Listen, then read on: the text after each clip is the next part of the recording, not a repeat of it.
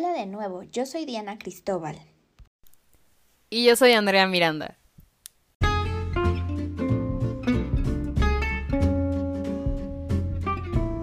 Estamos muy contentas de que estén aquí con nosotros para escuchar el último capítulo de este podcast. Vaya temas que hemos visto, Diana. Para cerrar con broche de oro, en este episodio hablaremos del trastorno por consumo de alcohol.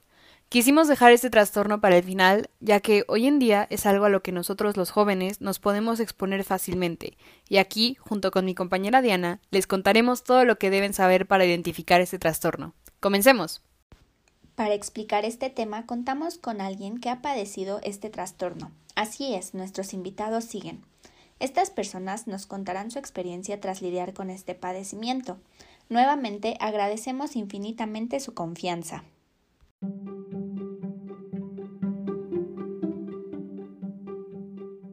Nuestro primer testimonio es un joven de 17 años, que actualmente sufre de alcoholismo. Su experiencia con el alcohol empezó desde que él tenía 15 años.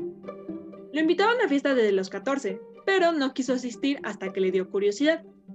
Fue precisamente la curiosidad lo que lo llevó a probar el alcohol por primera vez. Aunque no fue presión social, fue el estar en el mismo humor que sus amigos, lo que lo llevó a tomar y creer que si no hubiera tomado con ellos, no se le hubiera pasado igual de bien.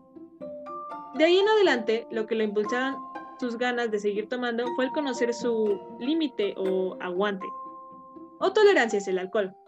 Después de varias experiencias con el alcohol, conoció su límite y se sintió en control de su cuerpo, lo cual lo, lo incitó a tomar conscientemente sabiendo los efectos que tenía en su cuerpo.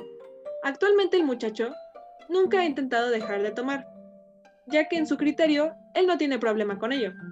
Realmente nadie se ha preocupado por parar sus hábitos sociales. Toma con objetivo recreativo o a veces cuando está aburrido y le gusta estar en la fase mm, happy de tomar alcohol, aunque ha tenido algunas lagunas mentales, aparte de que piensa que no es malo para él, ya que casi no ha causado estragos en su vida.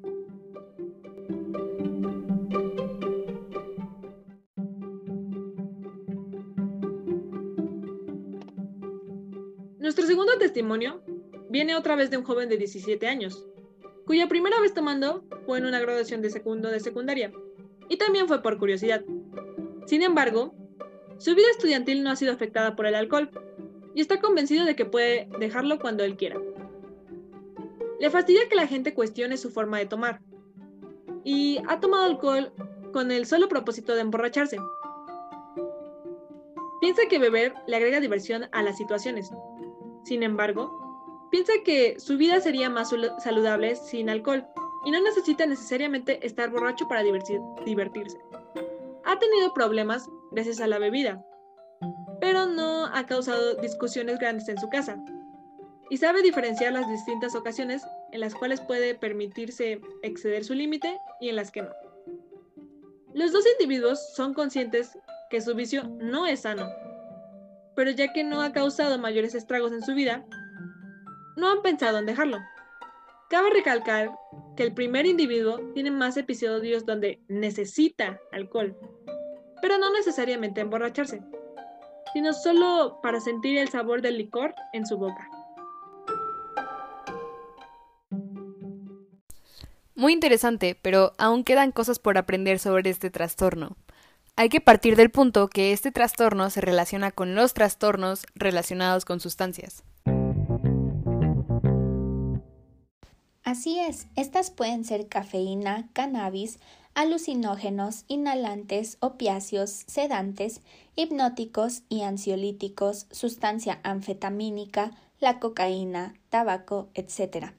Estas sustancias consumidas en exceso provocan una activación directa del sistema de recompensa del cerebro que participa en el refuerzo de los comportamientos y la producción de recuerdos. En esta ocasión solo nos enfocaremos en el alcohol, ¿cierto Diana?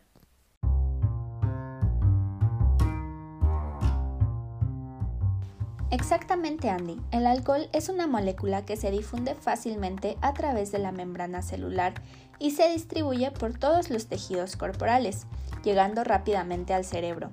El alcohol o etanol se absorbe rápida y completamente en el tracto gastrointestinal. Esta absorción depende de la ingesta previa de alimentos. Esto quiere decir que un estómago con alimento absorbe menos rápido que un estómago vacío. El metabolismo se lleva a cabo de mayor parte en el hígado y solo el 15% lo hace el estómago en el lecho estomacal. Su consumo excesivo puede desencadenar distintas condiciones. Una de ellas es el trastorno por consumo de alcohol. El trastorno por consumo de alcohol, como su nombre lo dice, es el trastorno en el que el consumo de alcohol provoca un deterioro o malestar significativo en un tiempo de 12 meses. Sus manifestaciones son consumo de alcohol con frecuencia en grandes cantidades y en un tiempo prolongado, existen intentos fallidos por abandonar o controlar su consumo, necesidad de consumir alcohol, su consumo lleva al incumplimiento de los deberes como trabajo, escuela u hogar. Consumo continuo pese a tener problemas sociales o interpersonales consumo continuo aun sabiendo que se tiene un problema físico o psicológico causado por el alcohol, consumo recurrente de esta sustancia que puede provocar un riesgo físico a la persona. Igualmente, su tolerancia se vuelve cada vez mayor para conseguir el efecto deseado y se puede presentar síndrome de abstinencia por alcohol.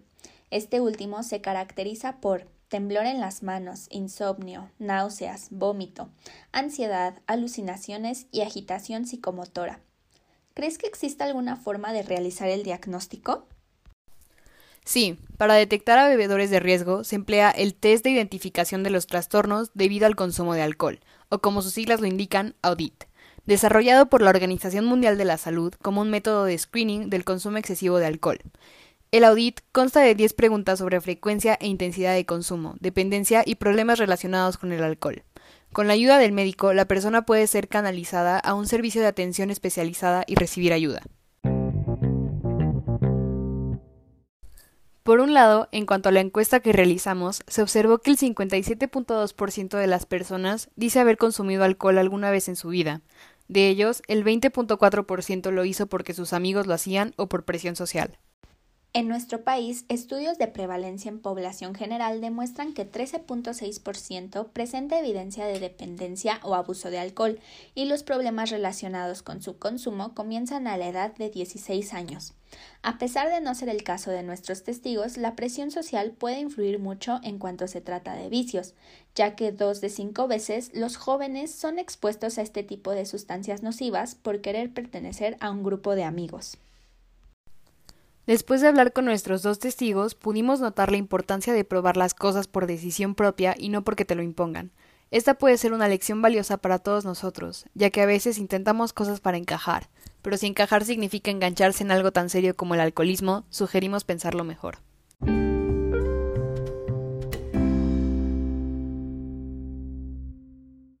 Y bueno, hemos llegado al final de nuestro podcast. Como pudimos escuchar en cada uno de los capítulos, la presión social, que como lo mencionó mi compañera Emilia al principio del programa, es la influencia que ejerce un grupo de personas sobre otra persona, alentándola a cambiar sus actitudes, valores, pensamientos y conductas. Esto se vuelve un factor de riesgo peligroso e importante que puede detonar o desarrollar la aparición de diversos trastornos que afectan a los adolescentes, como prueba de ello, en los resultados de la encuesta que realizamos, estos cinco trastornos están presentes ya sea de forma directa o indirecta en nuestra vida. Es por ello que consideramos relevante explicar detalladamente la clasificación, malestares y síntomas de cada uno, así como compartir el testimonio de más de cinco personas que desafortunadamente han pasado por un capítulo difícil en su vida al ser diagnosticados con alguno de estos trastornos.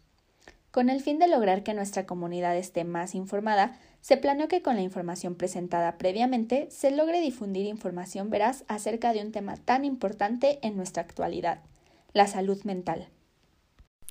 Con base a la encuesta que realizamos a 250 personas de entre 14 y 25 años de edad, pudimos obtener datos verídicos e importantes de nuestra comunidad para la realización de este podcast. Para finalizar, queremos agradecer a todas estas personas que se tomaron el tiempo de responder la encuesta el pasado mes de octubre. Igualmente, queremos hacer un agradecimiento especial a las personas que nos regalaron su valioso tiempo para participar como testigos y así contarnos un poco de su historia.